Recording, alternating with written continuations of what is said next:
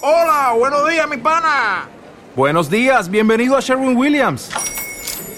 ¡Ey! ¿Qué onda, compadre? ¿Qué onda? Ya tengo lista la pintura que ordenaste en el ProPlus app. Con más de 6.000 representantes en nuestras tiendas listos para atenderte en tu idioma y beneficios para contratistas que encontrarás en aliadopro.com. En Sherwin Williams somos el aliado del PRO.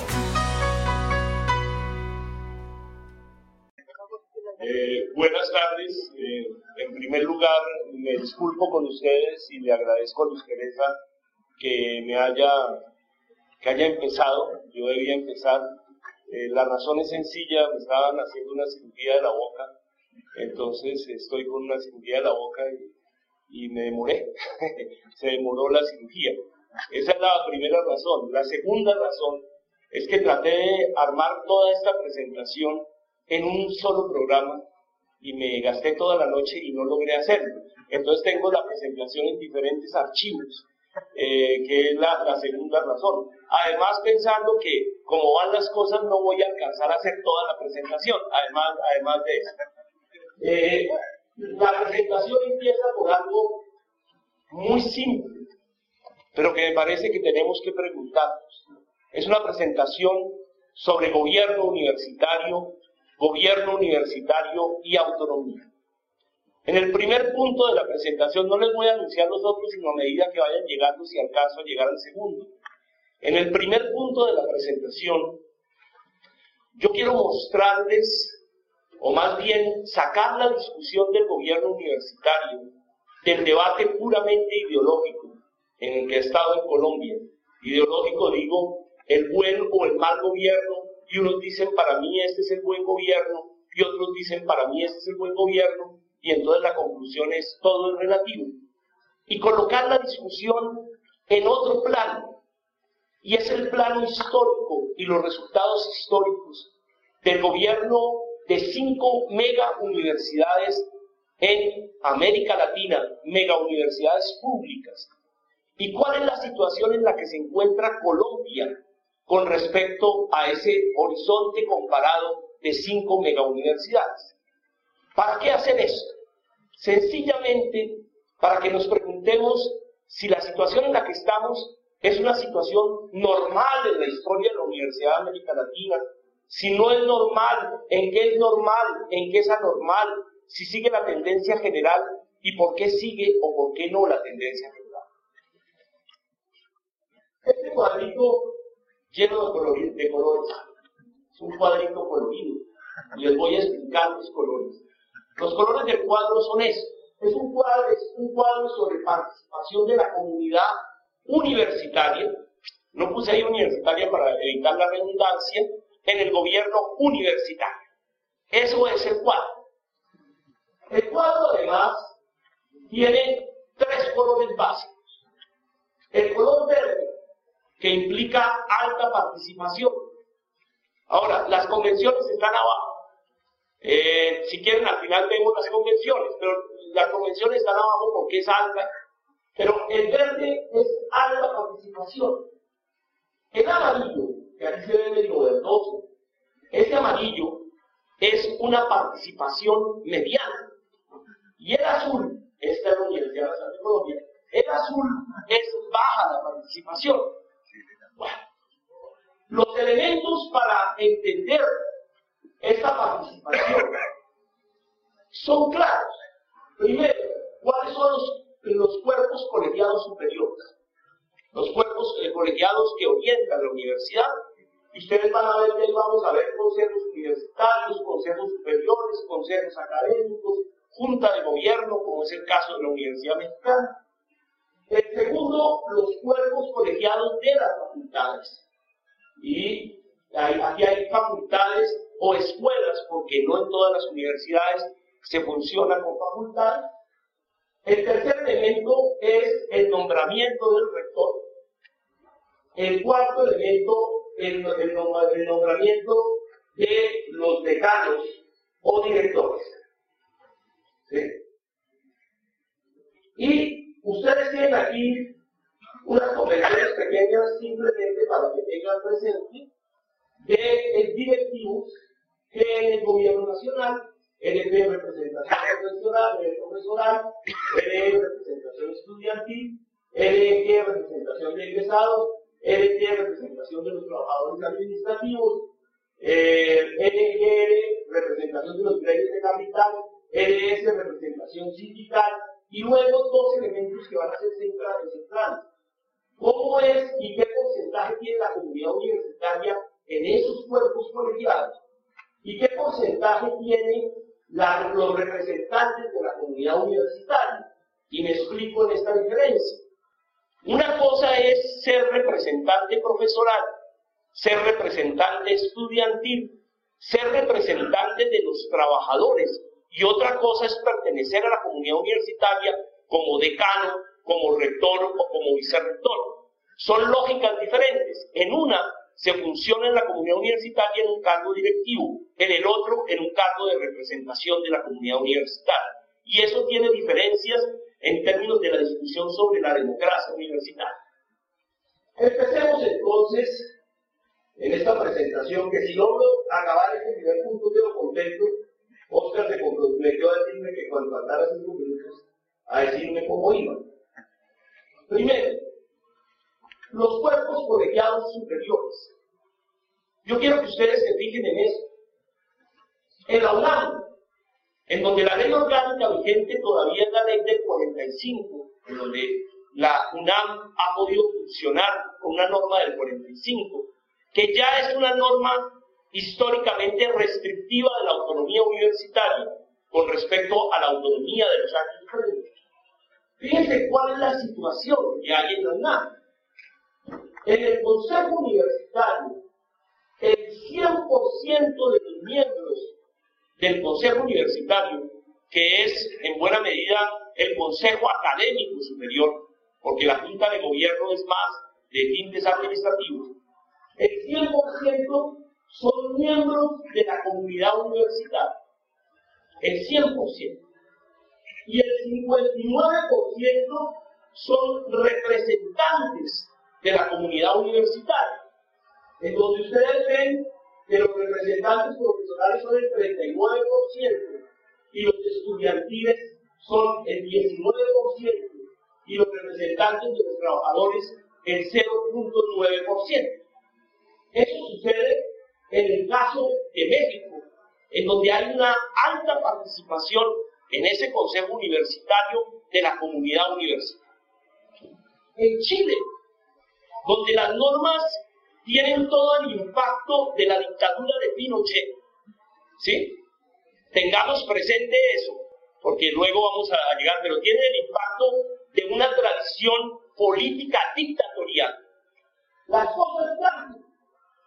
Y ustedes se fijan que aquí la comunidad universitaria tiene 91.5, pero la representación universitaria y ese efecto de esa dictadura se reduce al 14.4%, porque los directivos son mayoría en ese consejo eh, universitario en la Universidad de Chile.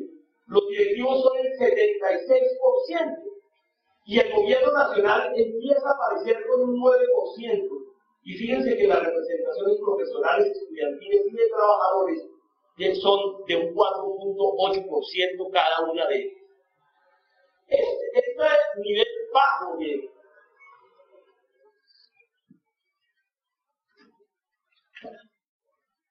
este nivel bajo de representación hace, les digo luego veremos las convenciones, que la participación sea baja de la comunidad en el caso chileno. En el caso argentino, que es un caso bastante extraordinario en América Latina, no solo porque es el heredero de toda la reforma de Córdoba del 18, sino sobre todo porque después del regreso del retorno a la democracia política en Argentina, se retornan los valores de la democracia universitaria como valores de la cultura democrática argentina, cosa que no sucede en Chile. Ustedes se encuentran que en el caso de Argentina, el 100% del Consejo Superior es de la comunidad universitaria, mientras que los representantes de la comunidad universitaria representan el 51.6%, algo similar a lo de.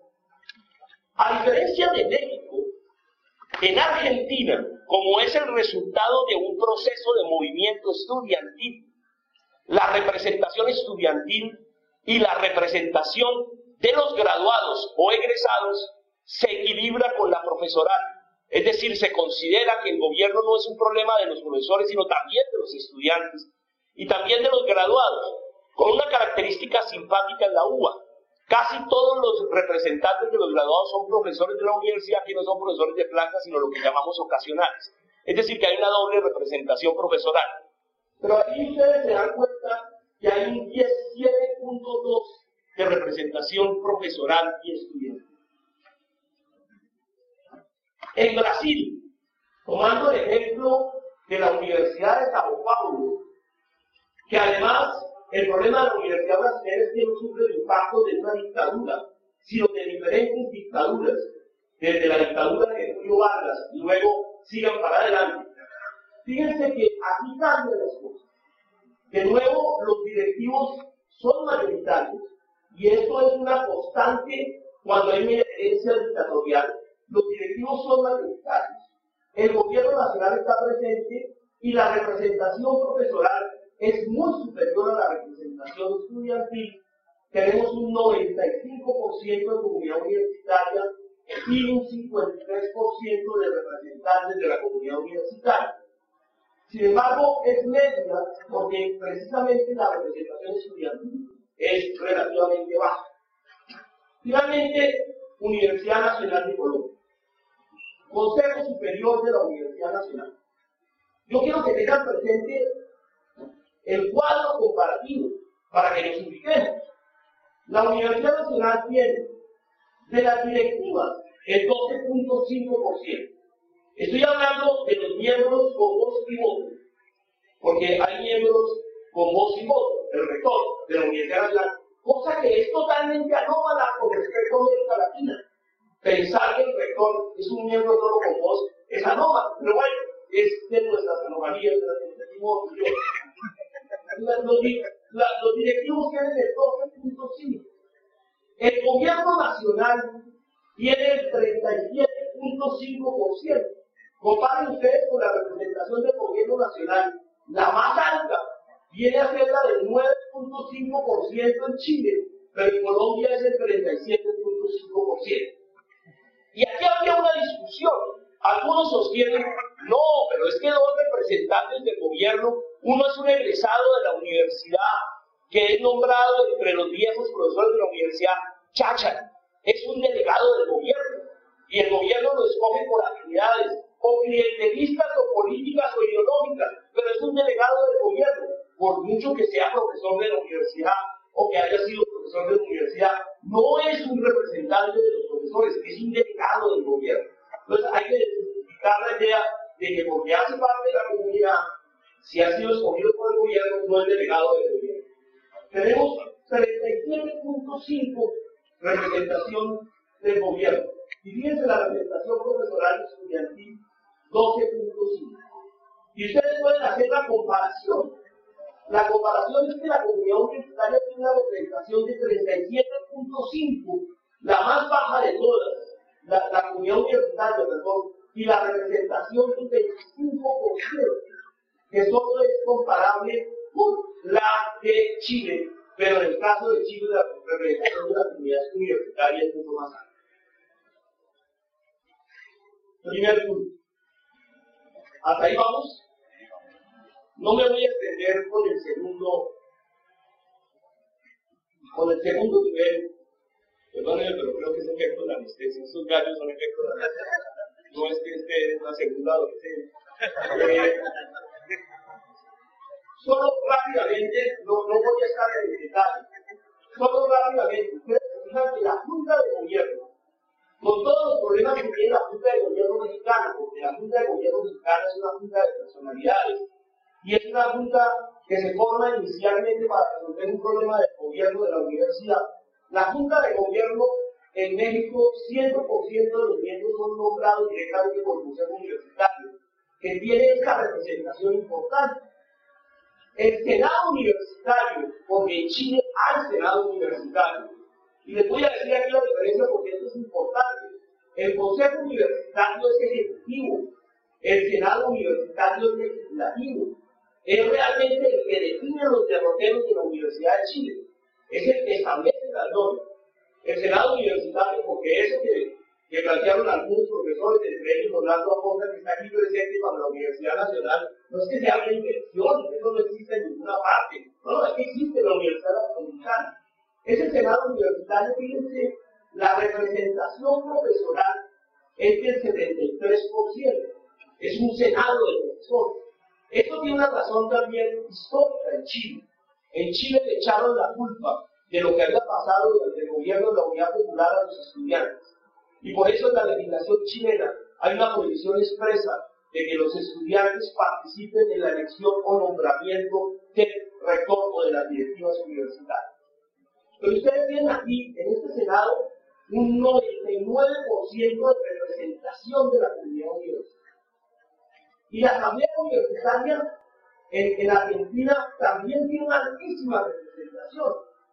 Pero en el Consejo Académico, Colombia, las cosas son asombrosas con el análisis comparado.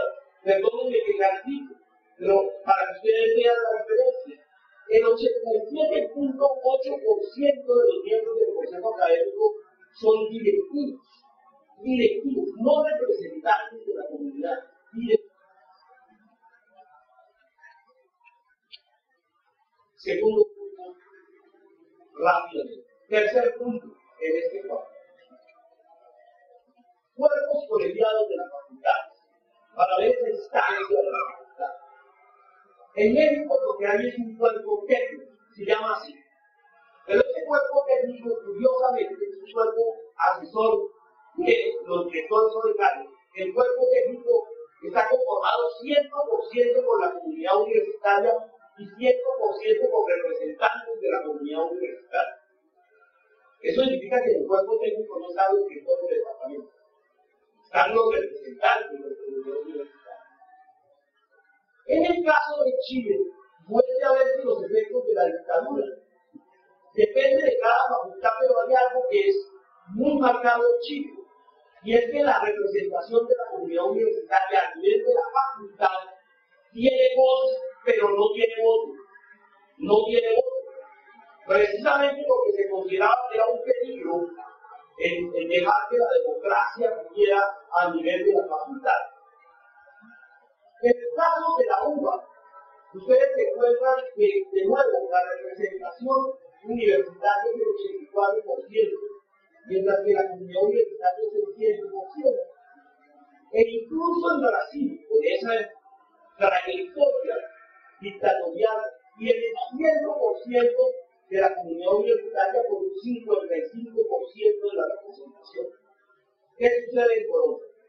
efectivamente el 100% de la comunidad universitaria, pero la representación de la comunidad universitaria es solo del 34.6%. 33.4%. Vamos a los dos últimos, no a los se dice, ¿quién nombra al rector? ¿Quién nombra al rector? porque eso es importante. Después hago una, reflexión final. Pero ¿quién nombra al rector? Fíjense. El rector es nombrado por la Junta de Gobierno. No hay ninguna intervención del gobierno en la Junta. En México el rector es nombrado por la Junta de Gobierno. En Chile, en la Universidad de Chile, nos ha puesto como ejemplo de la universidad más, eh, digamos, prometente o provisoria en América Latina, que además tiene una tradición dictatorial, las cosas la colocan. Son los profesores pertenecientes a las tres categorías más altas de la universidad los que eligen al rector. Y la nominación por parte del presidente de la República es solo la nominación a aquel que ha sido elegido. Es decir, el rector es elegido por los profesores. En el caso de la uva, más claro todavía, La asamblea universitaria que está conformada por representantes estudiantiles, culturales, egresados, es la que elige al rector. Hay una elección indirecta. Y en el caso de Brasil, es nombrado por el gobernador del estado, por esto es bajo, de una terna elaborada, sin embargo, por la asamblea universitaria, en primera instancia por el Consejo Universitario del Consejo Central. Es bajo, es una cosa muy mezclada, muy difícil de entender, la, la explicamos en otras circunstancias, pero establece unos filtros para la consulta de la comunidad. ¿Qué pasa en Colombia? En Colombia es nombrado por el Consejo Superior después de una consulta en la Universidad Nacional, después de una consulta previa no vinculante. Y la los decanos.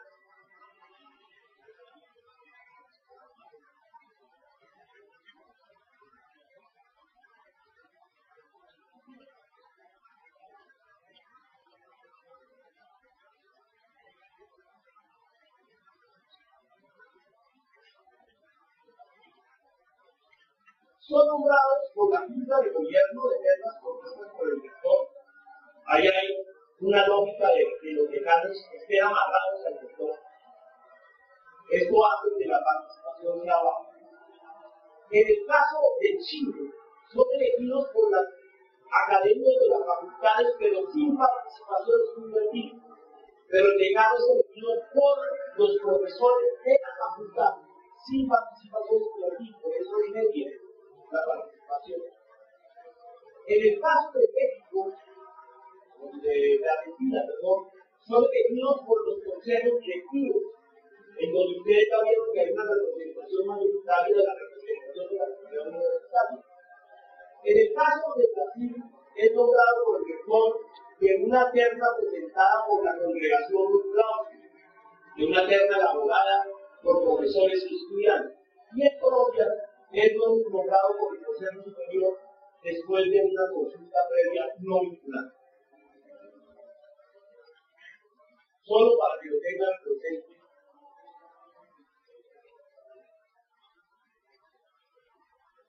¿Cuáles son los criterios para decir si es alta, mediana o baja la participación?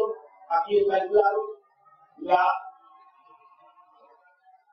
participación el, el, de la comunidad universitaria superior al 70%, de la representación de la comunidad superior al 45%, de la representación profesional superior a 15%, de la representación estudiantil superior a 15% y elección, elección voluntariamente mediante consulta vinculada. No les voy a repetir, ahí están los criterios. Primer punto. ¿Por qué empiezo por ahí? Empiezo por ahí por una razón sencilla. El debate sobre el gobierno universitario en Colombia no es un debate simplemente ideológico.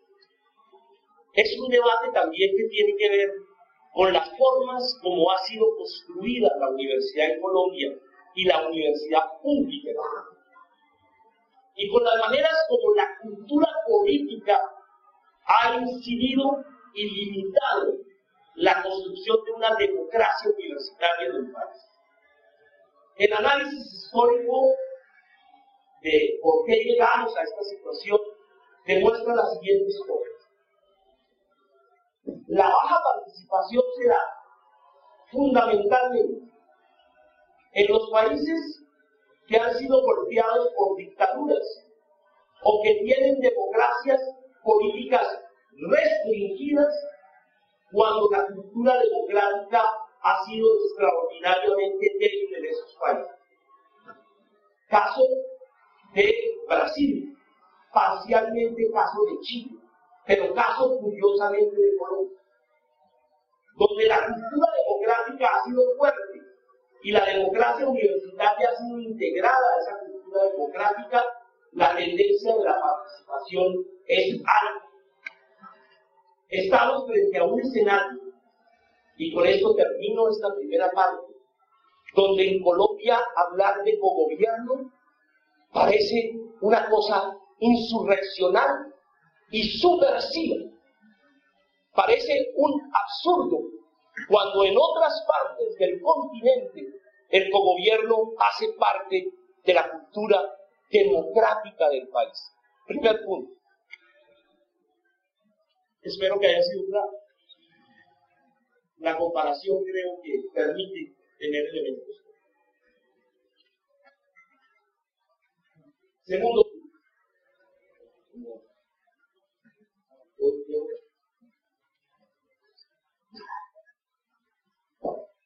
Segundo, sin embargo, estamos hablando del pasado. Mejor dicho, ya lo van a ver. Ustedes ven ahí es lo que tenemos históricamente. Pero hoy, esto quiere ser cambiado radicalmente en toda América Latina. ¿Por qué quiere ser cambiado radicalmente? Yo diría que hay una razón central que voy a tratar de demostrar además, o de ilustrar más que demostrar. Hasta los años 60 del siglo pasado, el problema de la democracia y la autonomía era un problema que simplemente se reivindicaba frente al Estado Nacional. Es decir, se trataba de construir la democracia y la autonomía al frente del Estado Nacional y con respecto a las intervenciones del Estado Nacional en la universidad. Por eso ustedes encuentran que en el caso mexicano, la autonomía se construye frente a la Revolución Mexicana. Los autonomistas mexicanos de los años 30 son autonomistas liberales frente a las intervenciones de la Revolución Mexicana en la universidad. A partir de los años 60 y de los impactos de la propuesta Acton, que además está ligada también a la asesoría de la USAID en toda América Latina para hacer reforma universitaria, empieza a intervenir un elemento adicional. Y ese elemento adicional es cuál es el papel que tiene la universidad dentro del modelo de desarrollo económico. La autonomía, por consiguiente, ya no solo se define en términos del gobierno nacional, sino que se define con respecto al modelo de desarrollo y un modelo de desarrollo que no solo es definido nacionalmente, sino que también es definido transnacionalmente, en un juego complicado, porque no es simple. Por consiguiente, poco a poco los ejes del debate empiezan a cambiar. Si los primeros ejes del debate eran esencialmente políticos, los nuevos ejes del debate se desplazan a otro terreno. Yo les quiero mostrar los ejes del debate y quiero ilustrarlo con algunos ejemplos sobre el debate que se hace sobre el gobierno universitario hoy en América Latina. Llegué hasta el segundo punto, a pesar de que lo principio.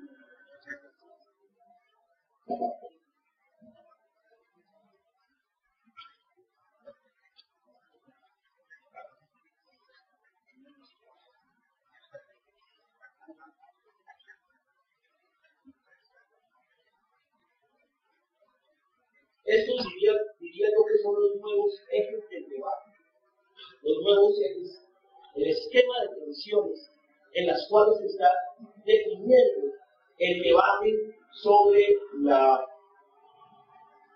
educación superior en América Latina.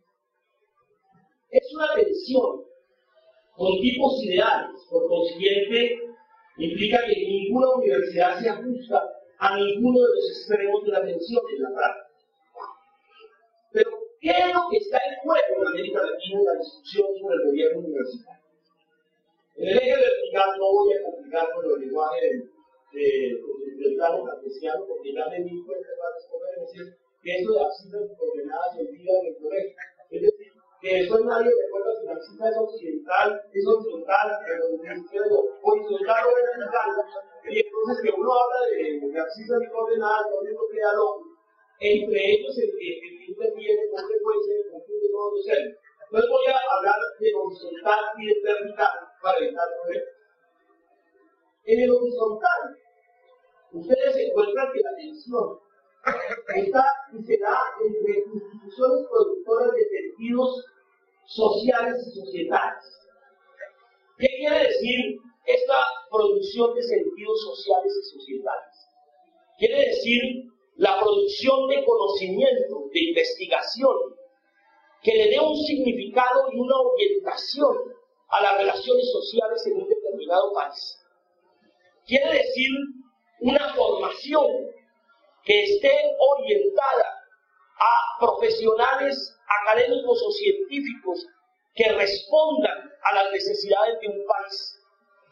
Quiere decir una interacción con la sociedad que parte del significado de la interacción y no del mercado de la divulgación, que son cosas totalmente diferentes. Esta es una tendencia, tendencia que está muy encarnada sobre todo por los profesores y por estudiantes, muy marcada por ciertos sectores de profesores y estudiantes. Pero hay otra tendencia, y es el debate de universidad pública o privada.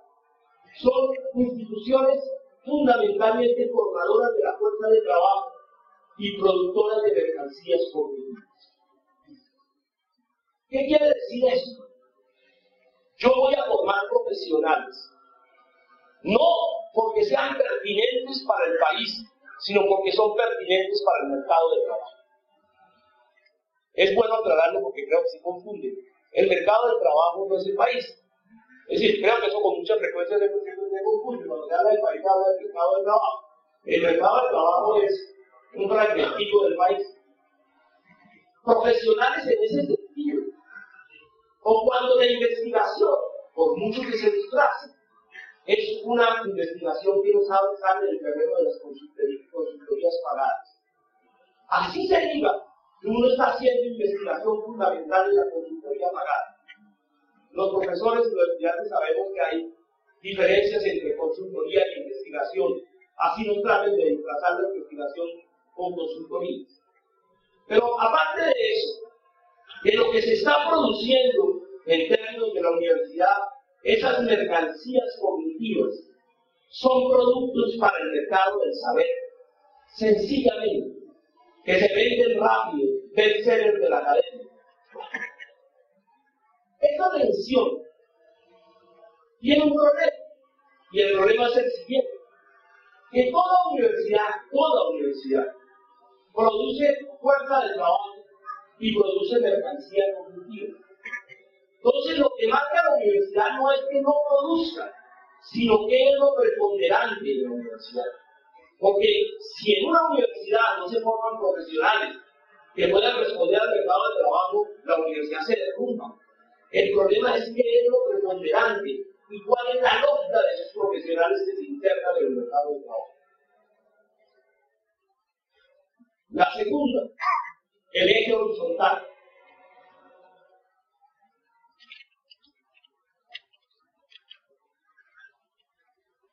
En este eje horizontal, ustedes se encuentran que también hay dos tipos de ideas. Uno, de adaptación e innovación funcionales al entorno. Es decir, cuando la universidad trata sencillamente de adaptarse a lo que está sucediendo en el país. Es una, una universidad netamente adaptativa y reactiva. Cuando se nos dice la globalización, tenemos que adaptarnos a la globalización. Yo hablo de todos, digo, ¿a cuál globalización? ¿A cuál de todas? ¿A cuál de todas de las que nos queremos adaptar y por qué nos tenemos que adaptar a la globalización? ¿Por qué es tan importante? Entonces nos porque nos deja la locomotora del progreso. Dicen, ah, entonces adaptarse si uno se monta en la locomotora del progreso. ¿Y eso está sustentado empíricamente en algo? No, es común. Hay un elemento de adaptación e innovación funcional al entorno y por el otro lado, transformación e innovación crítica frente al entorno. Es decir, la universidad que se empieza a hacer las preguntas. Estas preguntas, ¿a qué globalización? ¿Y para qué? Y es la globalización que nos sirve en este país, que empieza y que, y que formula las preguntas. Nos vamos a adaptar a las formas de producción esa es la forma de producción que nos sirve. Desde luego, toda universidad para sobrevivir tiene que adaptarse funcionalmente. Toda universidad tiene elementos de innovación. Aquí, de nuevo, lo importante es que predominan las instituciones. Yo diría que este es el nuevo esquema de tensión de la discusión sobre el gobierno. Ahora, veámoslo materializado en las discusiones sobre el gobierno.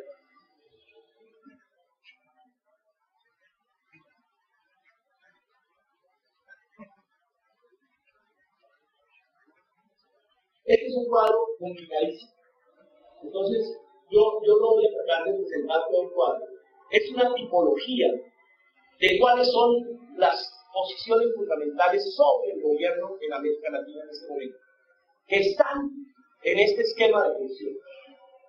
Y como la primera vez que yo presenté esto, lo presenté en la Universidad Nacional, me invitaron a presentar y me dijeron, no, usted está diciendo mentiras, eso nadie pretende el gobierno gerencial. Eso, eso es una cosa que la academia ha rechazado. La verdad que no está rechazada.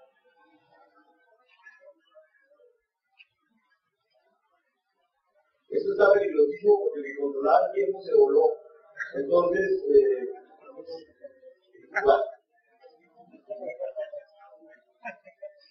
Lo primero, ¿cuáles son los tipos de gobierno que se piensan? Yo diría que son cuatro tipos de gobierno. El primero, el gobierno gerencial de la universidad, que es un gobierno fundamentalmente para esa universidad productora de fuerza de trabajo y de, mercancía cognitiva y para esa universidad de adaptación funcional. El segundo es el organizativo institucional, el que considera que la universidad es simplemente una organización como en buena medida otro tipo de organizaciones, pero con una especificidad y que el gobierno hay que pensar en su ser. El tercero, el relacional sistémico.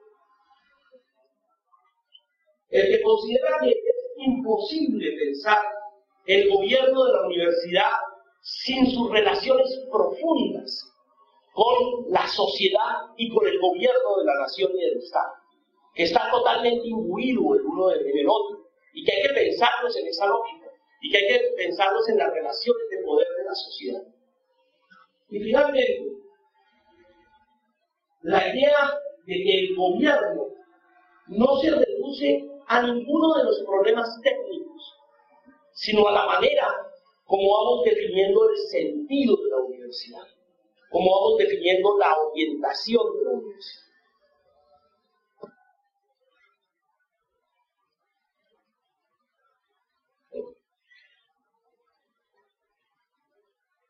Veamos algunas definiciones para que ustedes, para que no sea yo que lo veamos algunas caracterizaciones típicas. Miren, esas varias que suceden siempre cuando yo hago estos cuadros, lo tengo perfecto cuando voy a presentarlo, la N, o la última que era caracterización, yo creo que es todo mi acceso posterior que me lleva, me lleva a suprimir esa R que está sobrando. Es un milista, no, no, mi papá no es milista, usted no tiene nada que ver con esa vaina. Bueno, fíjense esta definición de García de, de lo que es el gobierno de la universidad.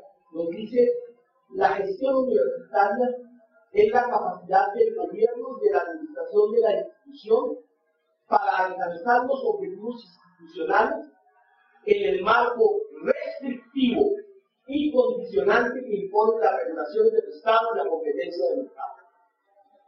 La definición es suficientemente clara. Esa es la definición gerencial de la universidad. Es clara, es descarnada, por eso es ilustrativo. Segunda definición, para que ustedes vean esos tipos.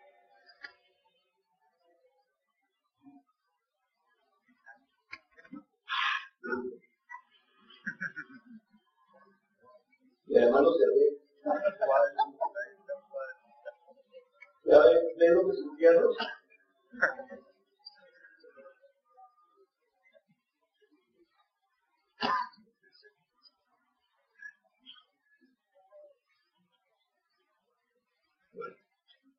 Segunda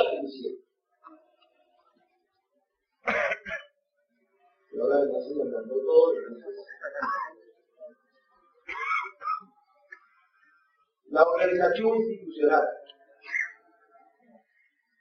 Esta es la que da Víctor Manuel Gómez, profesor de la Universidad Nacional.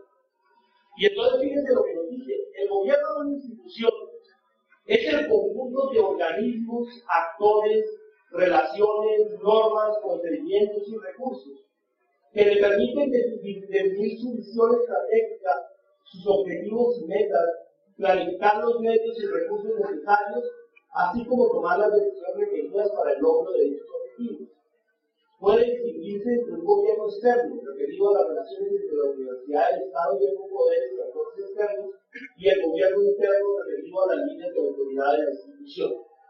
Es la institución vista como una organización que tiene unos objetivos que ella misma define, que los define racionalmente y en donde quien orienta la organización logra hacer que los demás marchen de acuerdo con esos objetivos. Es la lógica organizacional. Pero veamos la de Brunel que aporta otros elementos adicionales.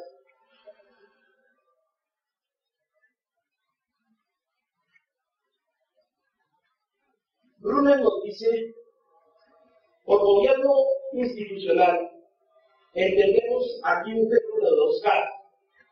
El arreglo institucional interno que adopta cada establecimiento de enseñanza superior de, modo de asegurar la existencia de autoridades legítimas y eficaces y el ordenamiento externo a cada institución que permite regular sus relaciones como parte dentro del sistema de educación superior y entre este y el Estado.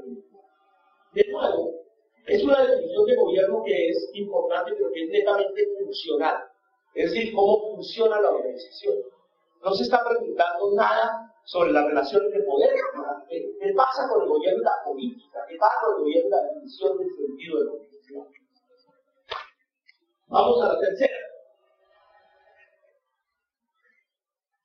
Les prometo que son las únicas que le voy a mostrar. El resto que hay aquí no, se los voy a mostrar, pero se los voy a mostrar yo. Esta de Fox y Ortorica. Pero me interesa más la de Ortorica que la de Fox. Él llama el modelo hegemónico para el análisis para el análisis del gobierno universitario en cuatro niveles. Está muy inspirado en la teoría política de Durán. Nos dicen, en un primer nivel, se parte de la idea clásica de que el estado de clase es un espacio de conflicto entre los sectores dominantes y subalternos de la sociedad. En este espacio entran en disputa medidas que buscan incrementar la acumulación de capital frente a demandas que pretenden mayor equidad, justicia social y democratización de los recursos y oportunidades. Primero, el, primer, problema, el gobierno de la universidad no es ajeno al conflicto que se da por el conocimiento del país, sino que está en el centro. Y quien cierre los ojos está haciendo el juego a ese conflicto de un lado o del otro. Primero elemento en esta definición de Ordorica. Segundo elemento en la definición de Ordorica. Ordorica tiene un problema que a veces lo descalifican por eso, para que lo curioso. Eh, porque me ha sucedido cuando presento. Ah, no, ese fue el, que fue representante estudiantil en las últimas revueltas y el que se volvió profesor. Y, sí, el mismo, el mismo, que es un académico reconocido además de la UNAM. Eh, eso no le quita absolutamente nada, pero con frecuencia se descalifica de esa manera. El segundo, en un segundo nivel se caracteriza a las organizaciones de educación superior como instituciones del Estado y por esta razón las universidades son también consideradas como espacios de conflicto. La disputa externa y la acumulación de capital y equidad se expresa en el centro de las instituciones de educación superior. Por un lado, se enfatiza la función de reproducción de la ideología dominante y la fuerza del trabajo, y por otro, se demanda la producción de conocimientos con el propósito de aumentar la productividad e incrementar la acumulación de capital. Contra estas iniciativas se plantean exigencias para la ampliación del acceso, por la expansión de la función de movilidad social, de la educación y por el incremento de la participación democrática. ¿Qué me interesa de este segundo punto de Autorica? Que nos dice que el gobierno también tiene que ver con las relaciones de poder internas que vienen en la academia y que además son expresión también de las externas. el gobierno es un problema de política interna de la universidad, de relaciones de poder. Tercera,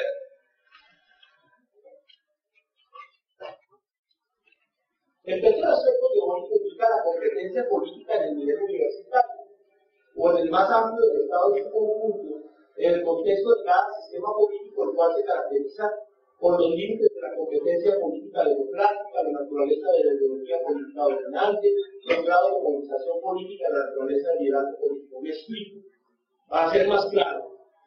El que diga que no se mueve la política para nombrar a un rector está mintiendo. Porque o la política se mueve en la comunidad, en el debate de ideas, o se mueve en el Estado, en los conciliábulos de aquellos que llegan al Estado para solicitar que se nombre un rector, pero la política se está moviendo, es lo que nos va a decir hoy. Y finalmente, cuarto punto.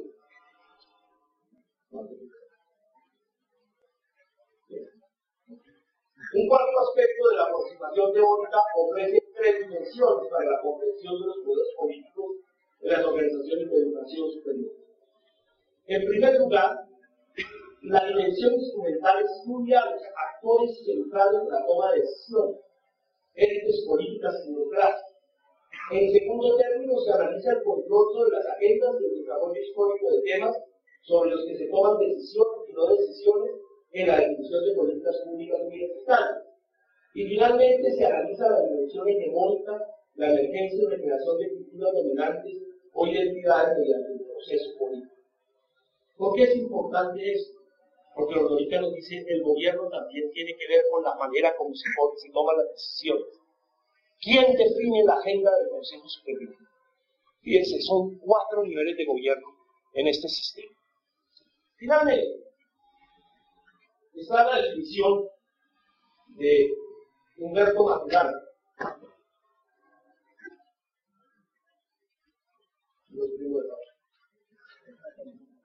Yo hago el chiste un poco siempre que son naturales y valores no naturales de origen. Eh, que la concluir. Eh, Maturana, fíjense lo que nos dice. La noción de gobierno hace referencia a las conversaciones de armonización entre las, las acciones de la persona encargada de operar una institución como sistema de condiciones de acciones y emociones o gobernante y las acciones de los gobernados y personas que realizan la institución como. La tarea del gobernante es guiar las conversaciones que constituyen la institución de modo que las acciones de los gobernados y por lo tanto promocionar que la sustenta sigan un, un, curso congruente con sus intenciones, deseos y propósitos. En otras palabras, el gobernar consiste en dirigir y armonizar intenciones, deseos y propósitos de los miembros de una institución. En suma, el gobernar consiste en armonizar el fluido emocional de los miembros de la institución gobernada. Por esto, toda reflexión sobre el gobierno de una institución cualquiera necesariamente debe revelar tanto el espacio de intenciones, deseos y propósitos que constituyen las acciones del gobernante, como el espacio de intenciones, deseos y propósitos que deben fundar las acciones de los gobernados como miembros de dicha institución. Esta definición tiene un problema, y es que está demasiado articulado sobre el papel protagónico del gobernante y un poco del gobernado. Sin embargo, tiene una virtud enorme. Y es que nos está diciendo, el problema del gobierno es la construcción de un sentido común. Y esto es lo típico de esto. Voy a rematar Para rematar y solo mostrarles, porque yo solo quería ilustrar la complejidad de esta discusión, podríamos decir que la gerencial el elemento determinante es la gestión universitaria, particularmente la nueva gestión pública frente al Estado y el mercado. Podríamos decir, además, que lo político termina siendo totalmente invisibilizado por lo técnico. El problema no es político y se trata de decir todo, el problema es un problema técnico. Podríamos decir también que hay una preponderancia de la eficiencia y casi de la eficiencia empresarial sobre cualquier discusión sobre meritocracia y democracia. Y finalmente, que en términos de la legitimidad, la legitimidad es la legitimidad del mercado y la autonomía es una autonomía que solo se puede proclamar en la medida que se reconozca la dependencia y la dependencia del mercado del Estado. En el segundo punto, rápidamente también, en el segundo punto, en la organizativo, podríamos decir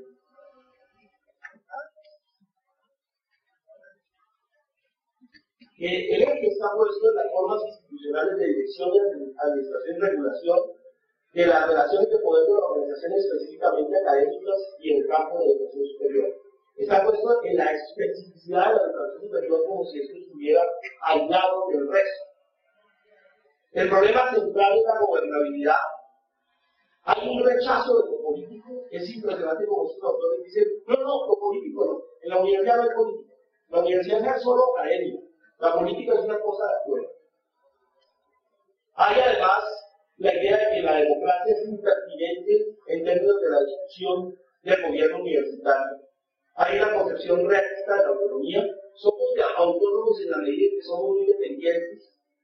Y finalmente, hay entre la, se mueve entre la legitimidad institucional de la propia institución y la legitimidad adaptativa. ¿Cómo nos hacemos legítimos frente al Estado y a los sectores dominantes? El tercero, también rápidamente, podríamos decir que en este de Fox y Ordonita y el relacional sistémico, hay temas de las relaciones de poder que conforman y en las que están inmersas las organizaciones de, educación superior y en los mecanismos o dispositivos formales e informales que definen esa orientación. Podríamos decir que hay una discusión sobre gobierno, gobernabilidad y gobernación que habría que explicar a larga se puede defender que lo, político en la academia existe y que hay que que todo el mundo está cerrando los ojos. La democracia se considera como un principio normativo para la vida académica, entre otras cosas porque se considera que no se pueden formar, no se pueden formar estudiantes autónomos en una institución que no practica la democracia. Una institución que es autoritaria, lo que va a formar siempre son estudiantes heterónomos es la discusión, por lo menos como la plantea Soldado. Se considera que la autonomía es una conquista histórica que, es, que se ha conquistado en América Latina y que es un abuso comparar la autonomía en América Latina con la autonomía en otras partes, que tenemos nuestra propia historia de construcción de autonomía que tiende a ser negada. Y finalmente, se considera que la legitimidad se construye frente a la nación entera. Finalmente, el último podríamos decir que lo natural, lo importante es la construcción del sentido para el gobierno. ¿Cómo podemos construir un sentido propio, un sentido común para la universidad? Está el problema de que la universidad es una institución política y se considera una institución esencialmente política. La democracia como un principio público que se practica en la universidad la autonomía como un principio ético básico para el funcionamiento de la universidad y finalmente la legitimidad societal es con respecto al conjunto de la sociedad. ¿Me queda un minuto? Yo solo quería plantear algunos elementos por mi experiencia ya de tantos años dictando clases, digamos. Sé que eh, pretender en una charla de 50 minutos plantear un tema tan complejo es absolutamente imposible. Quería decirles en qué situación estamos con respecto al gobierno universitario en América Latina y que el problema de la discusión del gobierno no es un problema meramente ideológico, sino que es un problema frente a nuestra historia. Y quería mostrarles un panorama somero del escenario en donde se va a dar la discusión en Colombia y en América Latina en el presente siglo. Les agradezco la paciencia.